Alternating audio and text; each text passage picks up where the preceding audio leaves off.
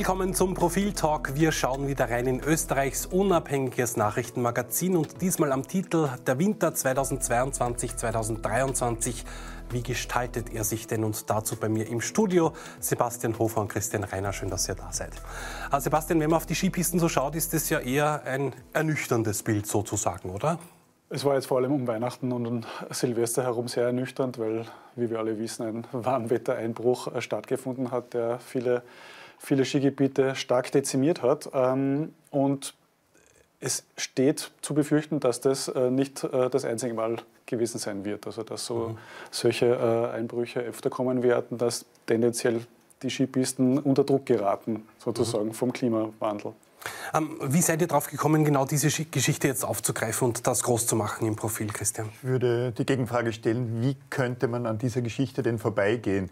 Weil sie einerseits visualisiert durch die berühmten Schneebänder oder auch rund um die, um die Skirennen relativ augenfällig ist und davon abgesehen halt Teil des großen Ganzen der, der Klimakatastrophe ist. Und gerade in Österreich kommt dann noch die zusätzliche Bedeutung dazu, dass der Wintertourismus, Tourismus insgesamt, aber auch der Wintertourismus einen hohen hohen Anteil am BIP, also an unser aller Wohlstand, äh, nimmt. Also man könnte, könnte und kann daran gar nicht äh, vorbeigehen. Und die Zahlen, die dann in dieser recherchierten Geschichte äh, vorkommen, beweisen, dass das alles stimmt. Also das, was augenfällig für uns ist, die Schneebänder, äh, die, die, die, die, die warmen Temperaturen sind sehr, sehr, sehr, sehr gut äh, belegt in dieser Geschichte. Mir ist zum Beispiel aufgefallen, mein Geburtsjahr 1961, und es kommt zufällig vor, seit 1961 gibt es im Schnitt 40 Tage weniger mit einer durchschnittlichen Schneedecke. Klingt jetzt ein bisschen kompliziert, 40 Tage und, und, und.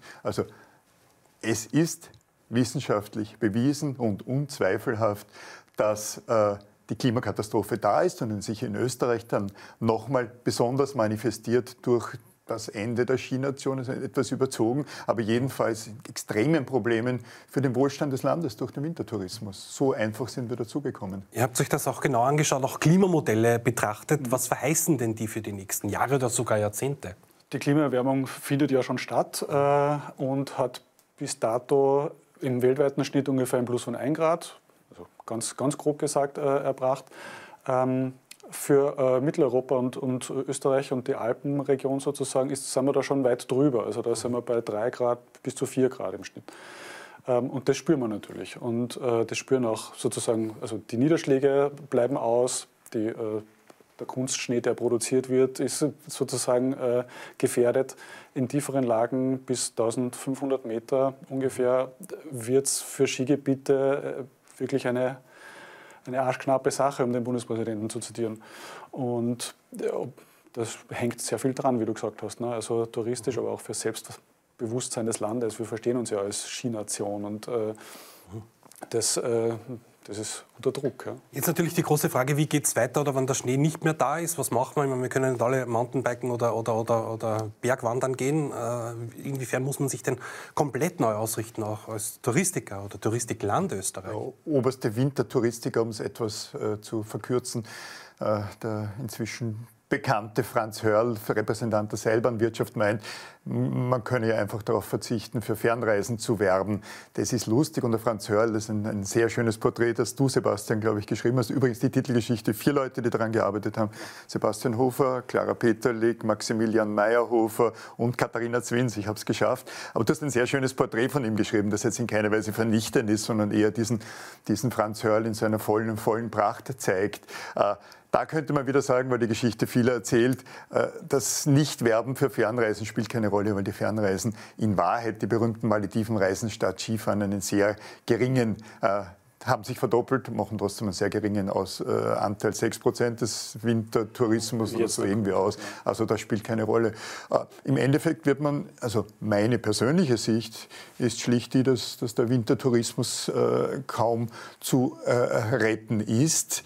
Äh, und nur Wintertourismus in reduziertem Maße zu viel, wesentlich höheren Kosten in bestimmten Gebieten noch stattfinden wird. Aber viel mehr wird es aus meiner Sicht nicht sein. Ich weiß nicht, ob du es anders siehst. Wo liegt die Zukunft? Ähm, um jetzt den Franz Hörl noch mal zu zitieren, ähm, er geht davon aus, dass er bis 2050 keine Probleme haben wird. Ich meine, sein Skigebiet Gerlos liegt jetzt auf 1300 Meter und es geht weiter hoch bis 2,5. Mhm. Ähm, da, kann man, da wird man auch in, in 30 Jahren noch Skifahren können, ne? mit Kunstschneeunterstützung natürlich. Und man muss sich wahrscheinlich auch die Frage stellen, äh, was will man? Ne? Natürlich ist es technisch möglich, mit einem erheblichen Aufwand äh, Schnee herzustellen. Ähm, und wenn man die 60 Millionen Übernachtungen in der Wintersaison äh, halten will, da kommen natürlich 80 Prozent nur zum Skifahren. Ne? Also da, zum Spazierengehen wird man. Genau, das äh, beantwortet deine Frage. Es ist keine Alternative. Ähm, also das ist wirklich so eine Grundsatzentscheidung, eine Strukturwandelentscheidung. Ne? Also will man, will man das aufrechterhalten, wird es irgendwie gehen mit erheblichen Kosten äh, finanzieller, aber auch jetzt sozusagen äh, Umwelt-, äh, naturschützlicher Art. So. Da, da, da, schrillen ja sämtliche Alarmglocken im Punkto Klima, oder? Also jeder Klimaschützer. In puncto Klima in, und im Punkto BIP und damit Wohlstand des Landes.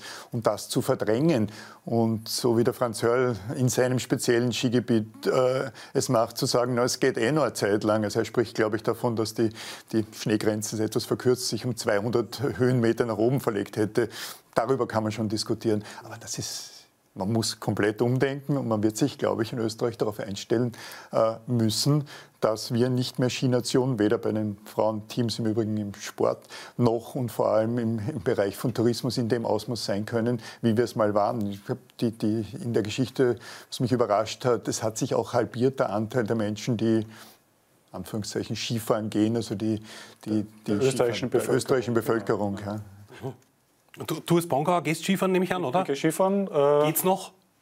Heuer war es schon ein bisschen, ein bisschen zäh, sage ich mal. Also es war sehr viel los. Also die, die Saison läuft ja sehr gut. Also es ist wirtschaftlich ist es ak aktuell ein Erfolg, weil viele Leute natürlich auch die letzten ein, zwei Jahre äh, nachholen. Mhm. Ähm, und also insofern verstehe ich auch die, die Hoteliers, wenn sie kurzfristig denken.